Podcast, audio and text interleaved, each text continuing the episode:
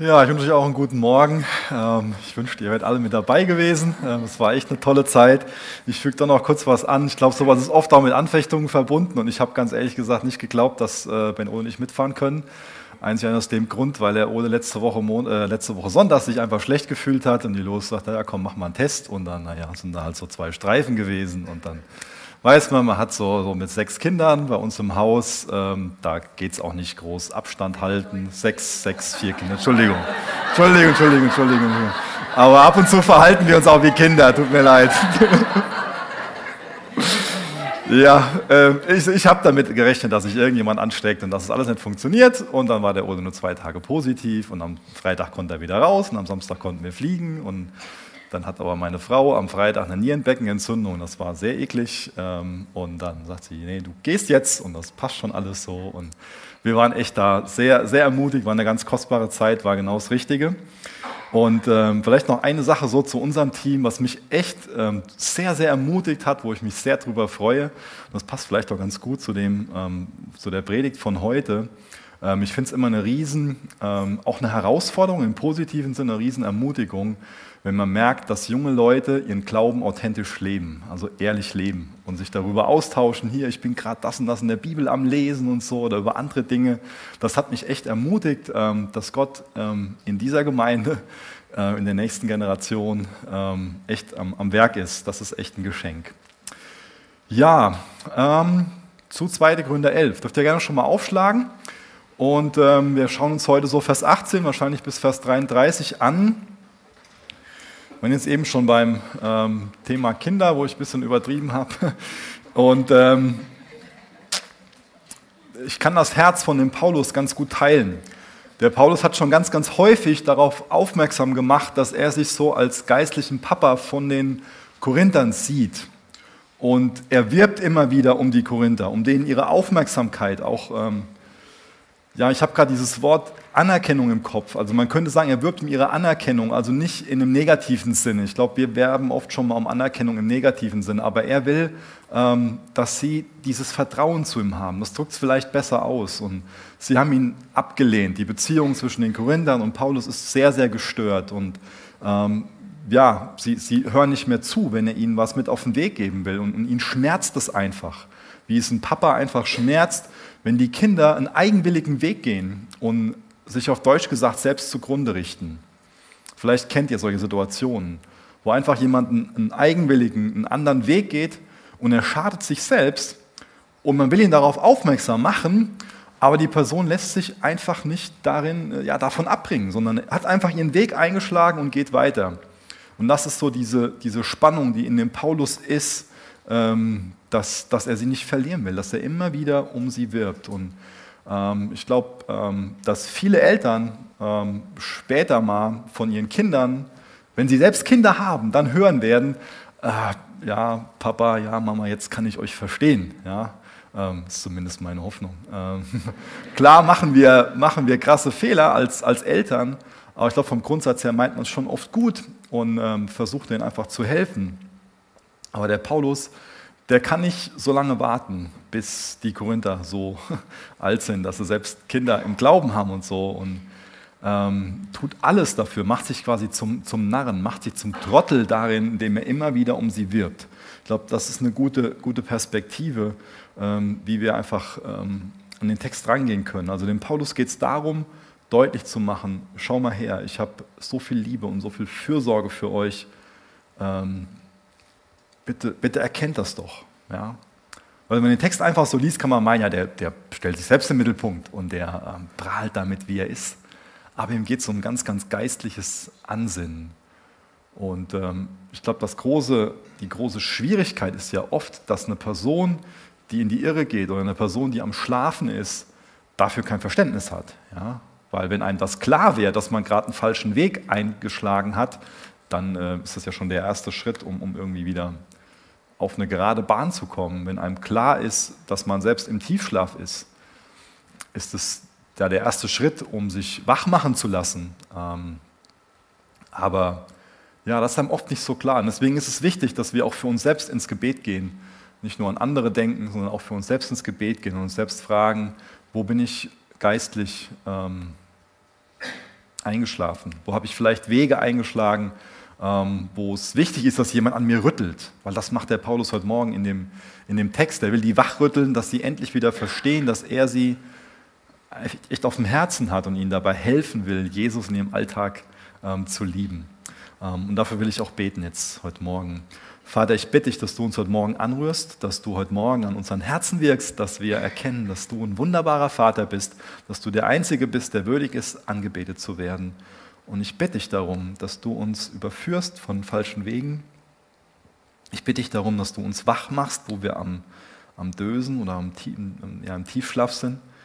Ähm, ich bitte dich einfach um das Wirken von deinem Heiligen Geist. Ich bitte dich um, um Vollmacht, dass du uns ähm, Ohren gibst zu hören. Ich bitte dich für mich, dass ich nur das von dir weitergebe, was echt von dir ist. Schenk du bitte Gnade dafür. Und wir bitten dich auch für, für unsere Kinder, für die Kinderdienstmitarbeiter, für die Kindergottesdienstmitarbeiter, dass du ihnen auch heute Morgen Vollmacht gibst, Liebe gibst, Ausdauer gibst, ähm, ganz viel Freude über dich gibst, dass sie das weitergeben. Und ich bitte dich für die Kinder, dass es echt auf einen fruchtbaren Boden fällt und aufgeht und da viel Frucht hervorkommt und da echt eine Generation heranwächst, wo wir ähm, neidisch werden über die Beziehung, die sie zu dir haben, Herr. Amen. Ich ähm, lese mal Vers 16 bis Vers 19 aus 2. Gründer 11. Ich sage es noch einmal, niemand soll mich für einen Narren halten.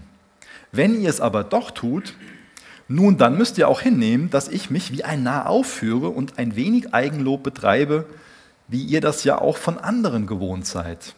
Was ich im Folgenden sage, entspricht also nicht der Art des Herrn. Nein, ich rede wie einer, der keinen Verstand hat. Aber das gehört nun einmal zu diesem Unterfangen, mich selbst zu rühmen. Da so viele sich mit ihren Vorzügen und Leistungen rühmen, will auch ich jetzt in diese Art von Rühmen einstimmen. Ihr lasst euch ja den Unverstand der Narren gern gefallen, so verständig wie ihr seid das ist schon so ein, ein, ein sehr, ich nenne es mal eigenwilliger Text. Ja? Ähm, vielleicht haben wir Christen schon mal so ein kritisches Verhältnis zur Ironie, aber hier glänzt der Paulus von vorne bis hinten mit Ironie. Ja? Also der führt die Superapostel regelrecht vor.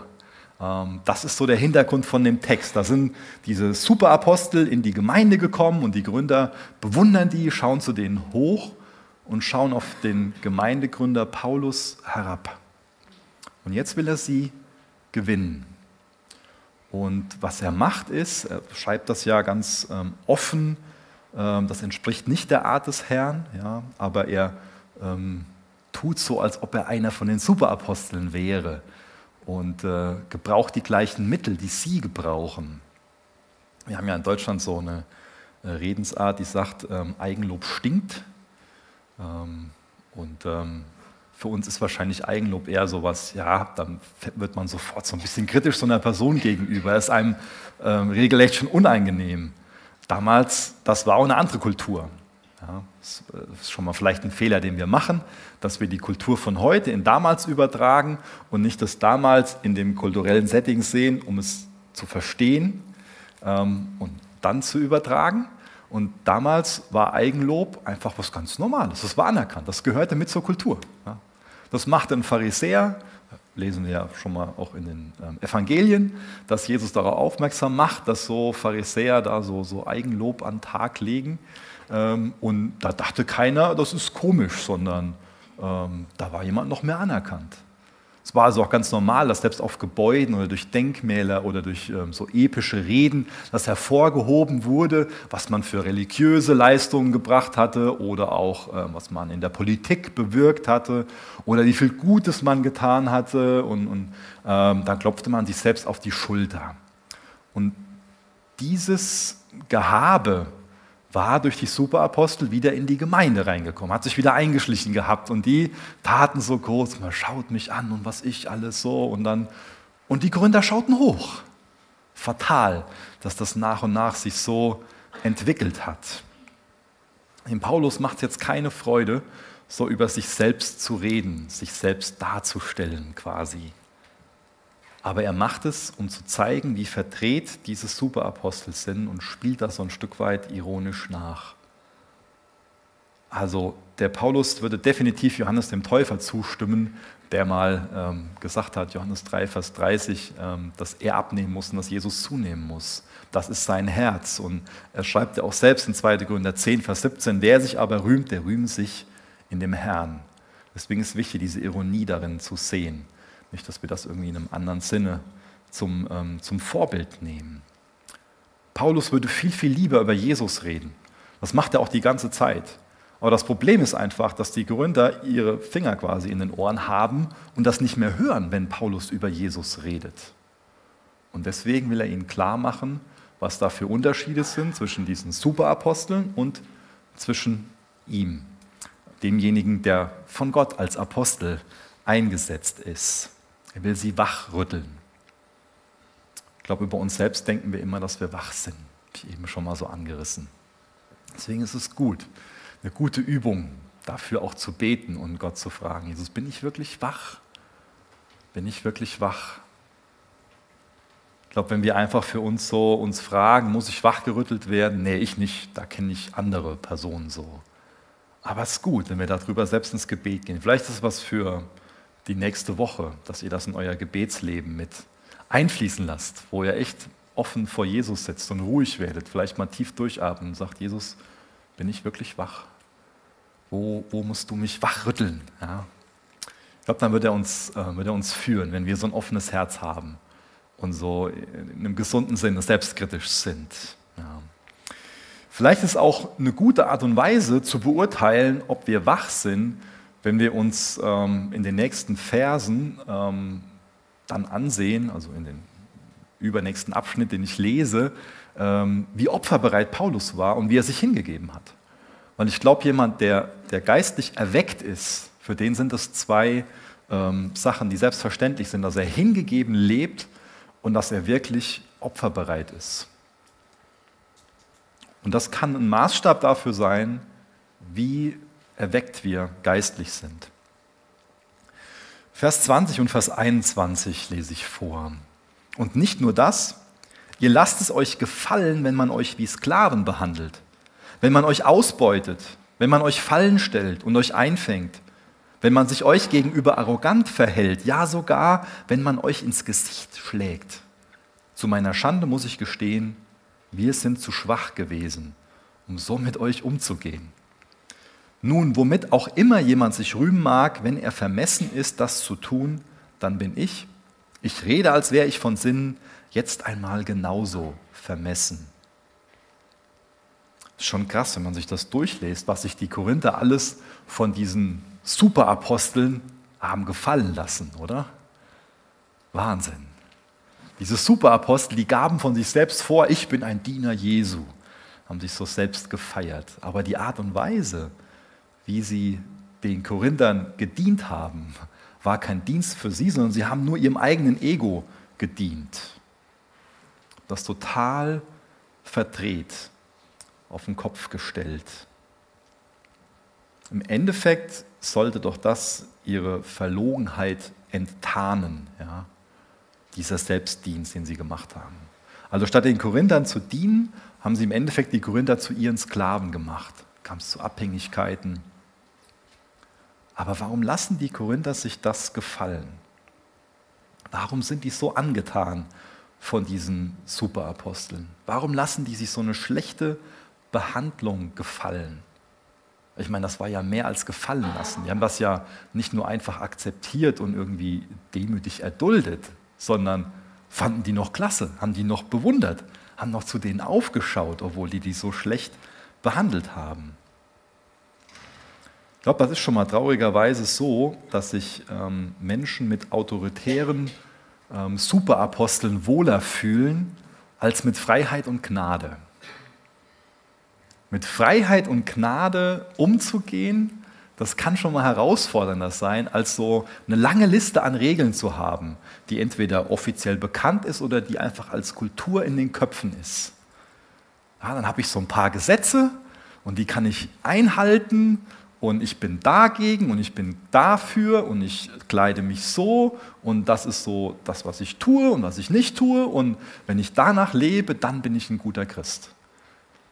Dann gibt es einen Superapostel und eine Gesetzlichkeit und dann fühle ich mich als guter Christ. Das ist oft einfacher, so zu leben, als wirklich in der Abhängigkeit zu Jesus zu leben, als ähm, mit Freiheit und Gnade umzugehen, selbst auch auf den Knien zu sein und mit Dingen zu ringen und zu fragen, Herr, was ist richtig und wie, wie willst du mich führen und wie, was, wie, wie kann ich jetzt so leben, um, um dich zu ehren?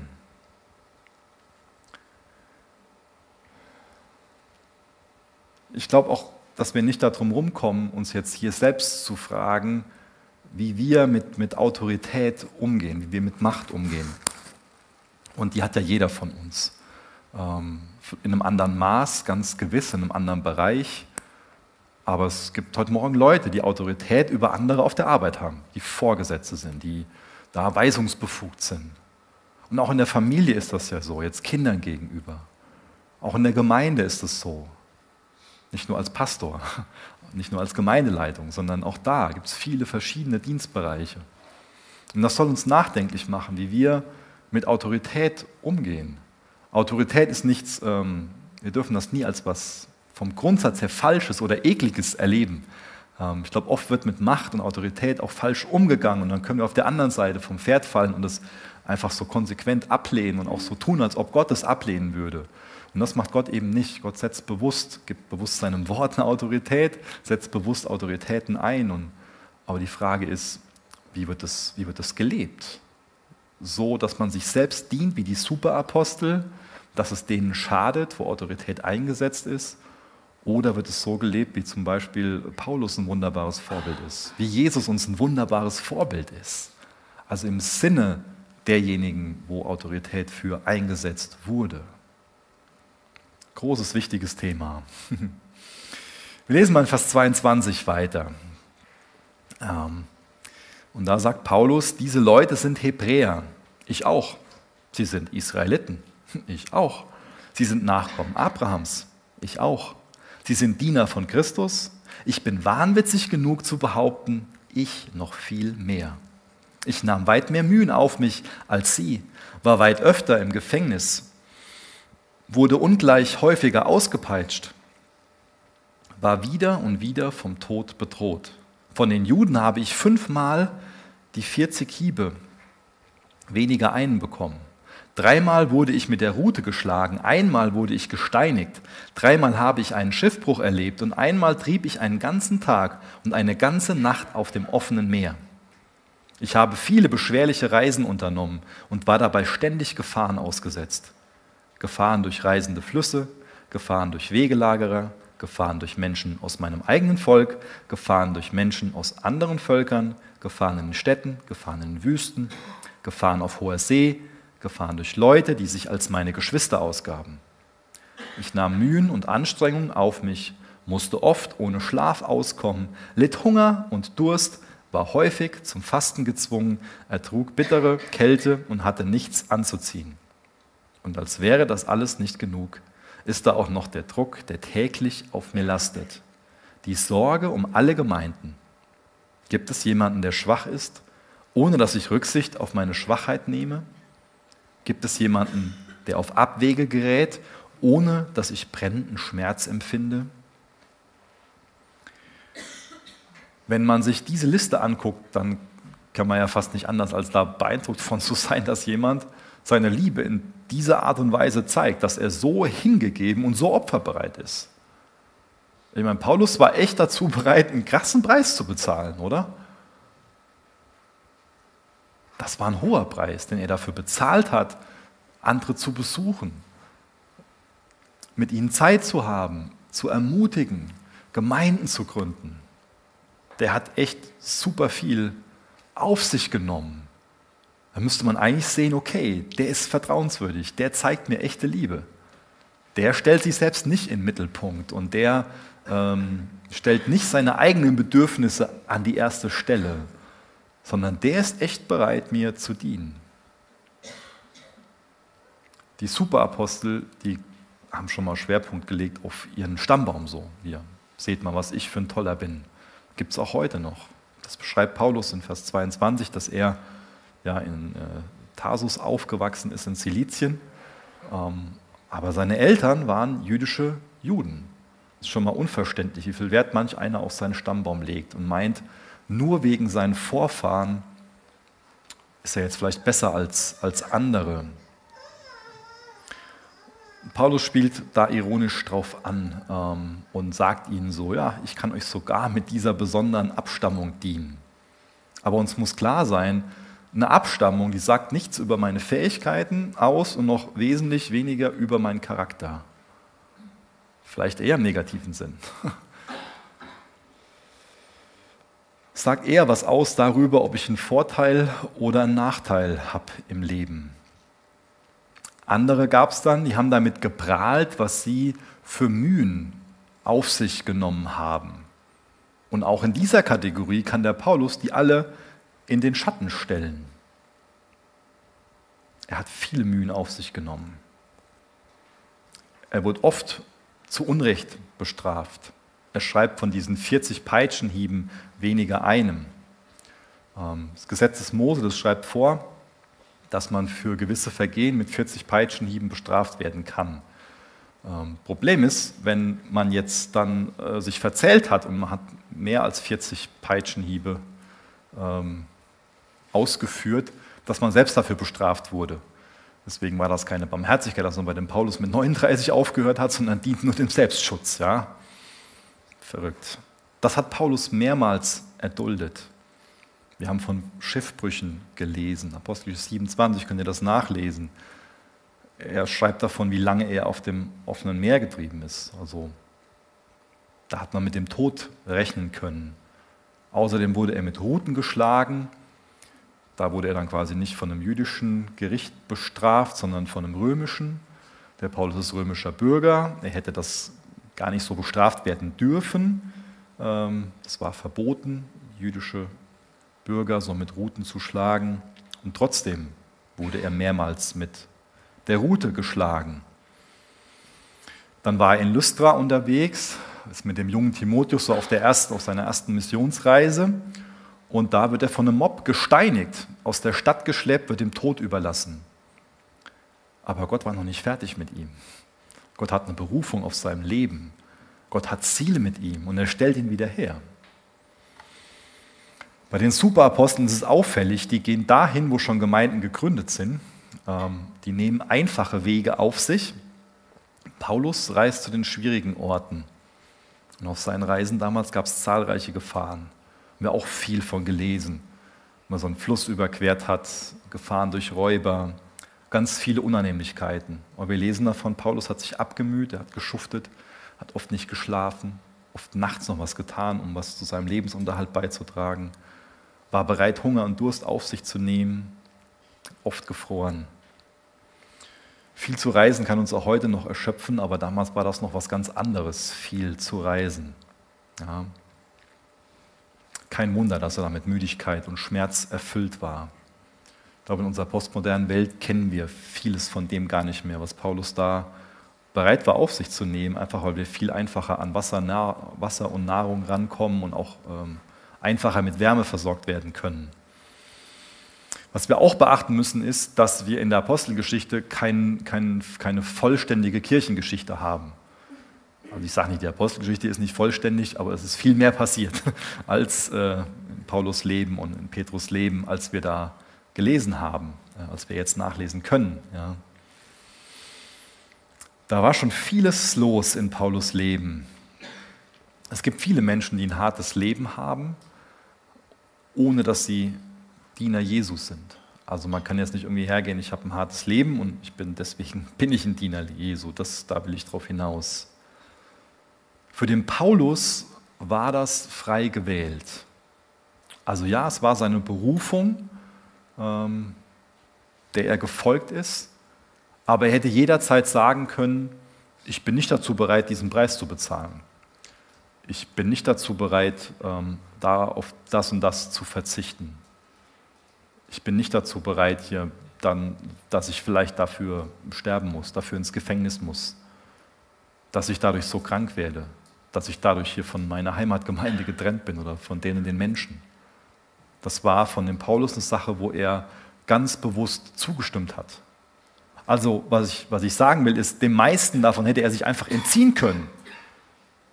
Und wenn er einfach nur in, in der Ausbildung geblieben wäre, die er hatte, also er hatte also quasi das höchste jüdische Theologiestudium, was man haben konnte, der hätte einfach nur Lehrer sein können und ähm, da super gut, super viel Anerkennung bekommen können und eine super gute Versorgung haben können. Das lässt Paulus hinter sich.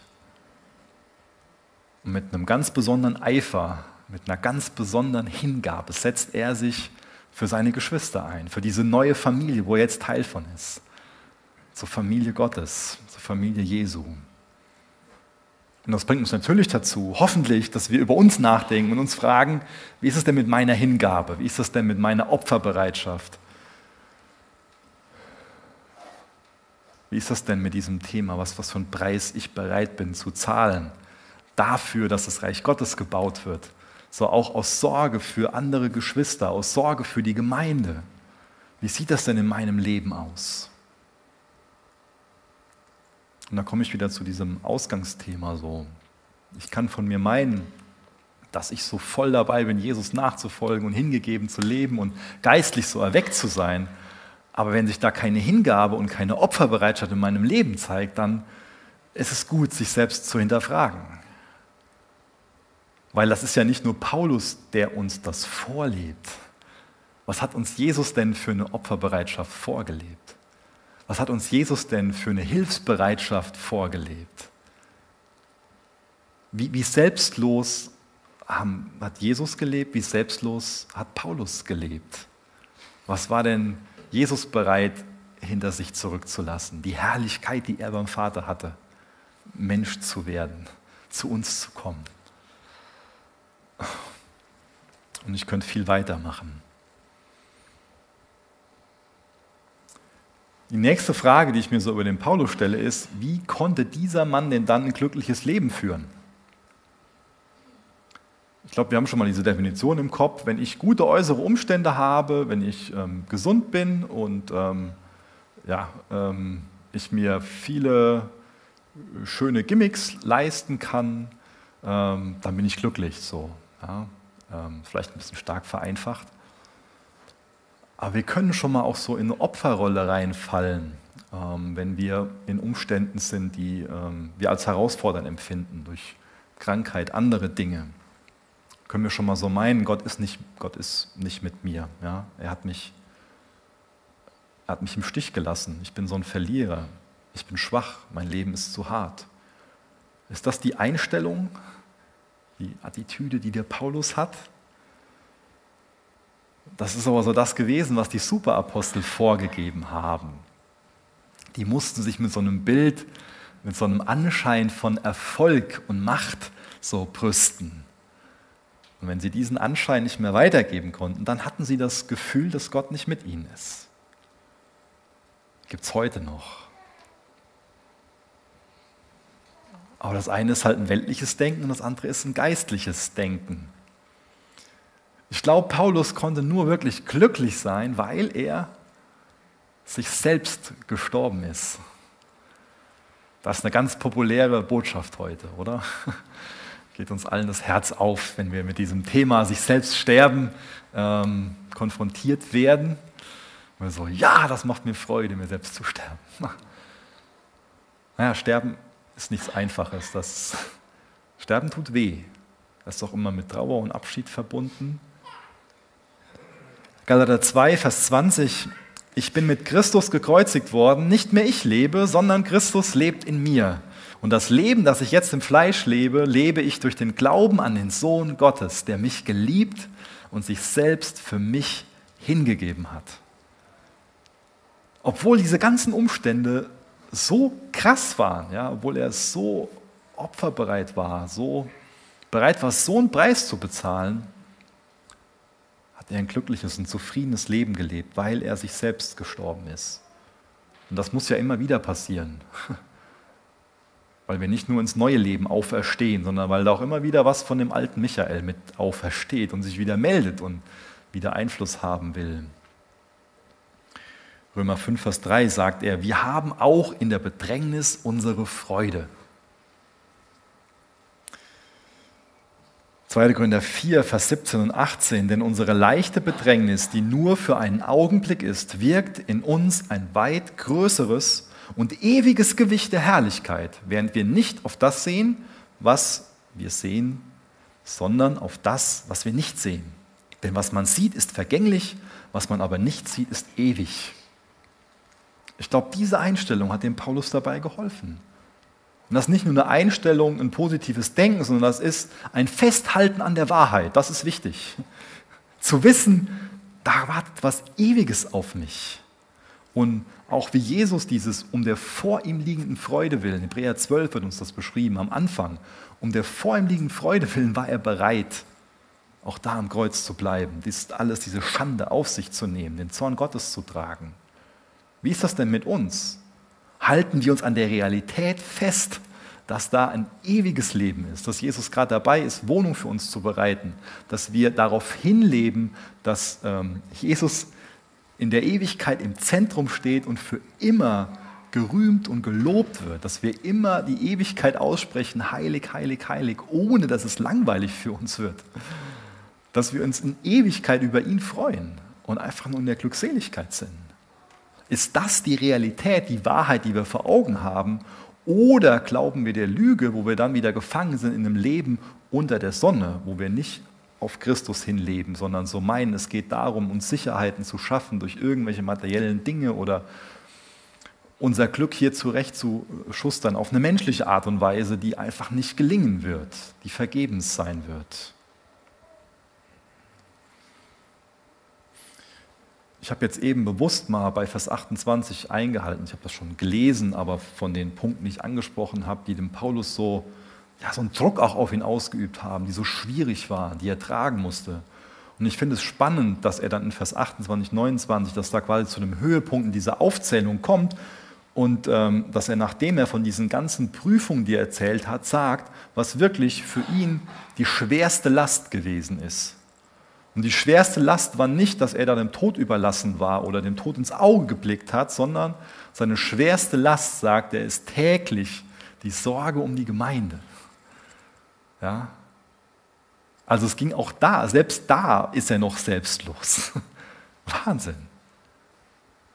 Das andere, das war immer wieder mal so von außen, aber die schwerste Last, die er trägt, das ist dieses innerliche, dieses ständige, diese tiefe Sorge um seine Geschwister, um die Gemeinden. Gerade jetzt hier, wo er den Korinthern schreibt, die jetzt am Abirren sind. Was ist denn die schwerste Last, die du, die du trägst? Was ist so die größte Sorge, die du hast? Also Sorge in einem positiven Sinn. Paulus hat nicht seine Bedürfnisse an die erste Stelle gesetzt, sondern hat sich wirklich um andere gekümmert und gesorgt. Und ich glaube, das, das brauchen wir als Christen, dass das unser Fokus ist, dass wir so, dass wir opferbereiter werden, dass wir hingegebener leben, dass nicht erst die Sorge um unsere eigenen Bedürfnisse alles bestimmt, sondern dass wir echt auch angetrieben sind von der Sorge um unsere Geschwister, um die Gemeinde und uns echt um andere kümmern. Freunde, die erkennt man wirklich daran, ob sie auch mit einem bereit sind zu leiden. Und das hat Paulus den Korinthern bewiesen, dass er sie wirklich liebt. Die Superapostel hätten sich das nie gefallen gelassen. Die waren nie dazu bereit, diesen Preis zu bezahlen. In Johannes 10, Vers 11 lesen wir, wenn der Wolf kommt, läuft der Mietling weg, aber der wahre Hirte wird sein Leben für seine Schafe hingeben. Das hat Paulus gelebt, das hat Jesus gelebt. Und das ist das, wo wir uns daran orientieren dürfen. Und das, wo wir uns auch hinterfragen können. Habe ich denn eher so einen Charakter, der so einem Superapostel gleicht, dass ich erstmal so auf meine Bedürfnisse sehe und dann, wenn ich meine, da ist noch irgendwie ein bisschen Platz, dann kann ich mich auch mal um jemand anderen kümmern? Oder habe ich so einen Charakter wie ja, der, der dem von Jesus ähnlicher wird, der dem von Paulus ähnlicher wird? Welche Hingabe, welche Sorge zeigt sich in meinem Leben? Auch darüber darfst du ins Gebet gehen, auch darüber darfst du nachsinnen, ins, Gespräch kommen mit Jesus und ihm fragen, Jesus, wo, wo zeigt sich denn in meinem Leben, um was ich mich sorge? Da gibt es ja gewisse Dinge in meinem Leben, wo ich nachschauen kann, was bewegt mich denn? Was ist mir denn wichtig? Wo zeigt sich denn Sorge in meinem Leben? Und, und zeigt es auch, dass ich gute Prioritäten habe, dass ich gute Ziele habe, Charakter und so weiter. Wir lesen noch die letzten ähm, drei Verse ähm, dieses Kapitels. 2. Korinther 11 ab Vers 30. Wenn ich nun schon gezwungen bin, mich selbst zu rühmen, dann will ich die Dinge rühmen, an denen meine Schwachheit sichtbar wird. Ich lüge nicht, wenn ich das sage. Gott weiß es. Er, der Gott und Vater unseres Herrn Jesus, sei für immer und ewig gepriesen. Als ich in Damaskus war, der Stadt der Damaszener, ließ der Statthalter des Königs Aretas die Tore der Stadt bewachen, weil er mich festnehmen wollte. Doch ich wurde in einem Korb durch ein Fenster außen an der Stadtmauer hinuntergelassen und entkam seinem Zugriff. Da kann man sich jetzt vielleicht wundern, ähm, das ist eine komische Art und Weise, so ein Kapitel aufzuhören und warum beschreibt er das mit der Stadtmauer. Ich greife nochmal dieses Rühmen auf, was damals Kultur war, und ich greife das auch ähm, ja, so ein bisschen was zu der Kultur damals erklären, weil dann kann man das wesentlich besser verstehen. Weil Paulus hier wieder zutiefst ironisch ist. Und zwar war damals ja so eine der, ähm, der äh, zentralen Methoden in der antiken Kriegsführung, ähm, dass man Städte belagert hat.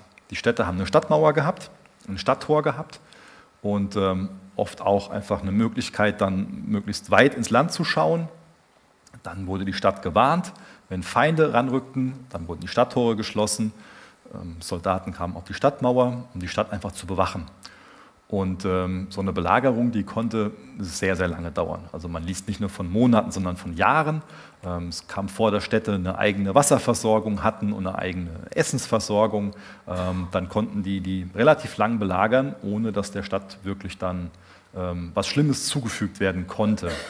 Ähm, und ähm, man konnte die Tore auch relativ festbauen, dass man auch mit dem Rambock nicht unbedingt dann da durch konnte und so. Und ähm, ja, die Möglichkeit, dann so eine Stadtmauer äh, ähm, oder so eine Stadtmauer zu überwinden, war dann, dass die Feinde sich dann so lange Leitern gebaut haben, dass man die lange Leiter an die Stadtmauer gestellt hat und hochgeklettert ist.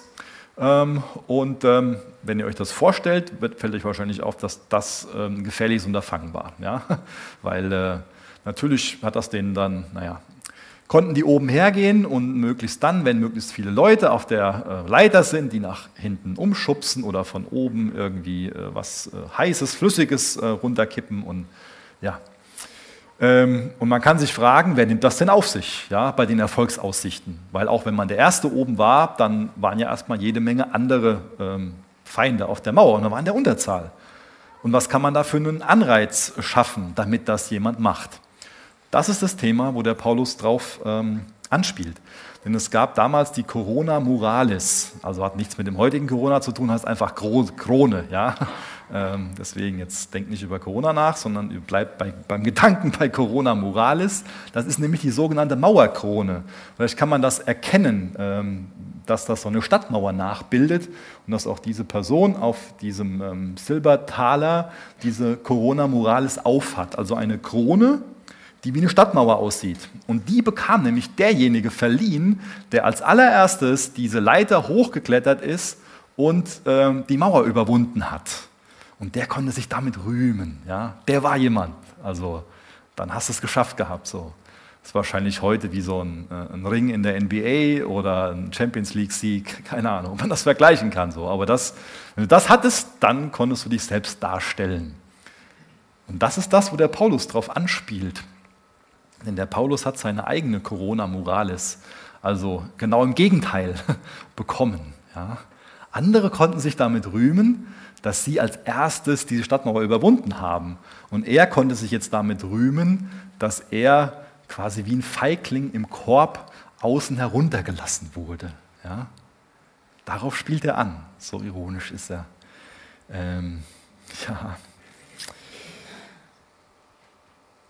Jemand, der seine Überlegenheit zeigen wollte, der konnte sagen, hier schaut her, ich habe die Corona Moralis bekommen, ich äh, habe diese Mauerkrone bekommen, ich bin jemand.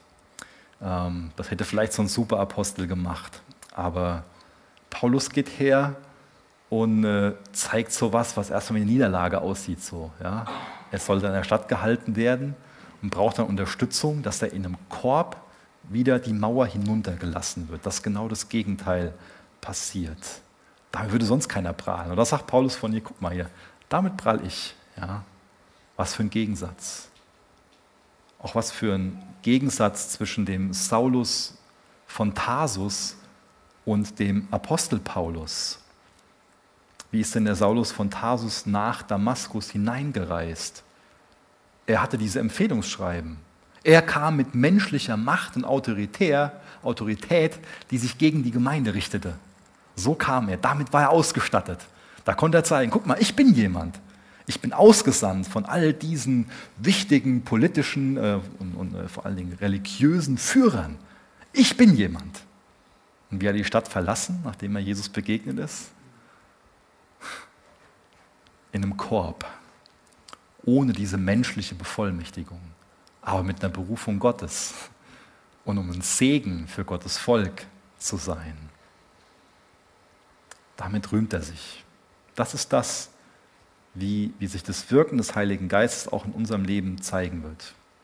Paulus hat nicht diese Mauerkrone gewonnen, aber er hat definitiv die Krone gewonnen, die wesentlich wichtiger und wesentlich bedeutender ist, die Krone des Messias, die ist ihm verliehen worden. Ein wirkliches neues Leben hat er bekommen. Sein Herr und Meister, der wurde mit Schimpf und Schande abgeführt, um dann außerhalb von den Stadtmauern zu sterben. Und so musste auch Paulus wieder außerhalb die Stadtmauern gehen und davonlaufen, um seinem Herrn und Meister wirklich zu folgen. Und ich glaube, das ist für uns eine mühsame Aufgabe, dass wir wirklich lernen, dass wir die normalen kulturellen Werte auf den Kopf stellen. Das war damals schon ein wichtiges Thema und das ist auch heute noch ein ganz, ganz wichtiges Thema. Wir werden oft so mit dieser Philosophie bombardiert, dass es darum geht, dass wir möglichst viele ähm, tolle, natürliche Fähigkeiten ausbauen, ja, die uns dann als Christen angeblich automatisch brauchbarer machen. Wir sollen so eine starke Persönlichkeit haben, sollen so eine ganz aufgeschlossene, optimistische Einstellung haben, wunderbare musikalische Fähigkeiten, unfassbar gut ähm, sprechen können, also rhetorische Fähigkeiten, so Influencer sein. Das ist alles nichts Verkehrtes. Das ist alles, was, was Jesus wunderbar gebrauchen kann. Aber nur dann, wenn das Eigenschaften und Fähigkeiten sind von einer Person, die sich selbst gestorben ist. Und das war beim Paulus der Fall. Es war nicht so, dass Paulus keine guten, tollen Fähigkeiten hatte. Er hatte wunderbare Fähigkeiten, aber er war sich selbst gestorben und kann die deswegen in den Dienst Jesu stellen. Und so ist es fatal, wenn wir einfach nur von unseren Fähigkeiten her wachsen, aber wenn wir nicht uns selbst sterben. Dann wird es Jesus nicht wirklich dienen ich glaube, wenn man den Gedanken folgt, dann kommt man dem auf die Schliche, was wir regelmäßig in den Evangelien lesen, zum Beispiel in Matthäus 10, Vers 39. Wer sein Leben erhalten will, wird es verlieren. Wer aber sein Leben um meinetwillen verliert, der wird es finden. Und das ist auch heute Morgen eine Frage an uns. Sind wir bereit dazu, uns selbst zu sterben, um Jesus wirklich auferweckt zu werden? Sind wir dazu bereit, unser Leben zu verlieren, um es in ihm zu, zu finden? Ist das so? Lasst uns da echt eine geistliche Übung draus machen und das ähm, so lange, bis, bis Jesus da mit uns drüber gesprochen hat und wir da weiter drin gewachsen sind, das, das einfach machen so. Ich habe mir das vorgenommen, so, gerade für die nächsten Wochen. Morgens als erstes sich aufrecht ins Bett zu setzen und erstmal durchzuatmen und zu danken. Zu danken dafür, Jesus, danke, dass du für mich gestorben bist und auch zu bitten, Herr, bitte hilf mir, mir selbst zu sterben. Und dann dürfen wir mit Jesus darüber ins Gespräch kommen. Dürfen wir uns fragen, bin ich echt dazu bereit, mein Leben zu verlieren? Bin ich dazu bereit, mich in so einer Art und Weise berufen zu lassen, wie das bei Paulus der Fall war? Und ich hoffe, das machen wir nicht leichtherzig. Steht noch bitte mit mir auf, ich ähm, bete noch mit uns.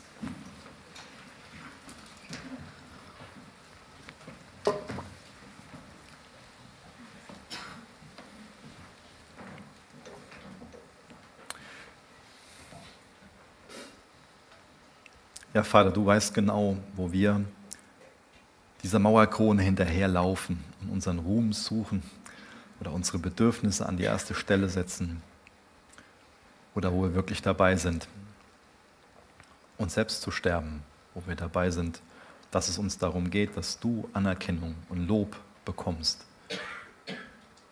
Du siehst, inwieweit wir hingegeben leben und opferbereit sind. Ich bitte dich auf einen nüchternen Blick auf uns selbst, dass wir uns selbst erkennen, wie wir sind, dass wir dich erkennen, wie wir sind, dass wir aufblicken zu dir, dass wir deine Hilfe, deine Gnade, deine Vergebungsbereitschaft sehen, dass wir uns von dir aufhelfen lassen. Hilf uns, dass wir uns selbst sterben, um dir zu leben, Herr, um dich zu loben, damit unser Leben, unser ganzes Leben wirklich ein Wohlgeruch für dich ist, Herr. Wirk du in unseren Herzen, Herr. Wir bitten dich jetzt noch für die Zeit im Lobpreis, auch für die Zeit in der Gemeinschaft, dass Eisen Eisen schärft, dass du in unser Leben hineinsprichst und dass wir ein Herz haben, was von dir zerbrochen wird und wieder ganz neu zusammengesetzt wird. Dir zum Lob, Herr. Amen.